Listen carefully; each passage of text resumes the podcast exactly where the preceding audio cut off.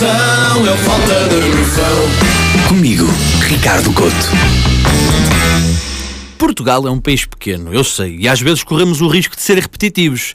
Mas, e não querendo ir para o kickboxing com Steven Wonder, isto é, bater no ceguinho, o que raio é que foi aquilo no sábado à noite na TVI? Deixem-me dizer uma coisa antes de analisar a revolta na estribaria que foi aquele programa. Eu brinco muito com a omnipresença da Cristina. Ela está no meio de nós. Mas eu sei que ela é uma incrível profissional de televisão. Ela não tem revistas, programas e marcas em seu nome por ser medíocre, não. Ela é muito boa no que faz. As pessoas gostam dela e isso construiu o seu sucesso. Agora, eu não sei explicar este delírio pós-SIC. Opa, todos nós já fizemos as neiras depois de acabar uma relação. Eu, por exemplo, uma vez comprei uma t-shirt branca em bico eu acabei a relação e disse: pá, vou mudar o meu estilo, provar aqui o meu valor, a minha sensualidade, ver o que é que ela perdeu.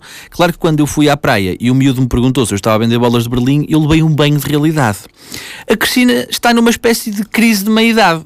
Só que em vez de cortar o cabelo curtinho ou ir a, com as amigas para uma dancetaria, está descontroladamente à procura de voltar a pôr a TVI como primeira nas audiências. Neste momento, o Conselho Criativo da TVI parece ser constituído apenas e só por aquele senhor que uma vez foi à roda dos milhões.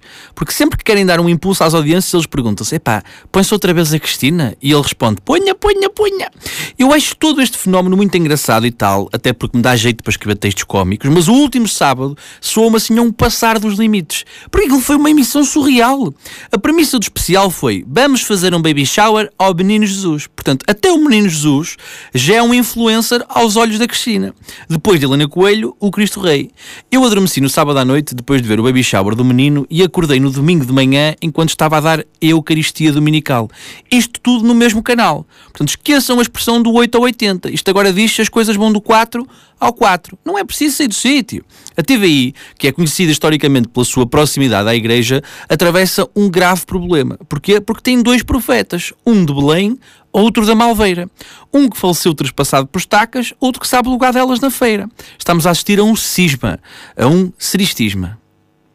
É uma piada gosta mais de mim do que eu gosto dela. Isto é tudo muito engraçado e tal, até o dia em que eu estou em casa e vejo uma criança quase a ser albarroada por uma vaca, obviamente nervosa, acabada de entrar em estúdio. Estamos em 2020. Parece-me óbvio que os animais, pela parafernália de luzes, pessoas, aparelhagem, etc., não devem estar num estúdio de televisão. Pá, a gente tinha parado no, no burro Pavarotti e tínhamos parado bem. Pá, juntem apresentadores desconfortáveis a desempenhar funções no presépio da patroa.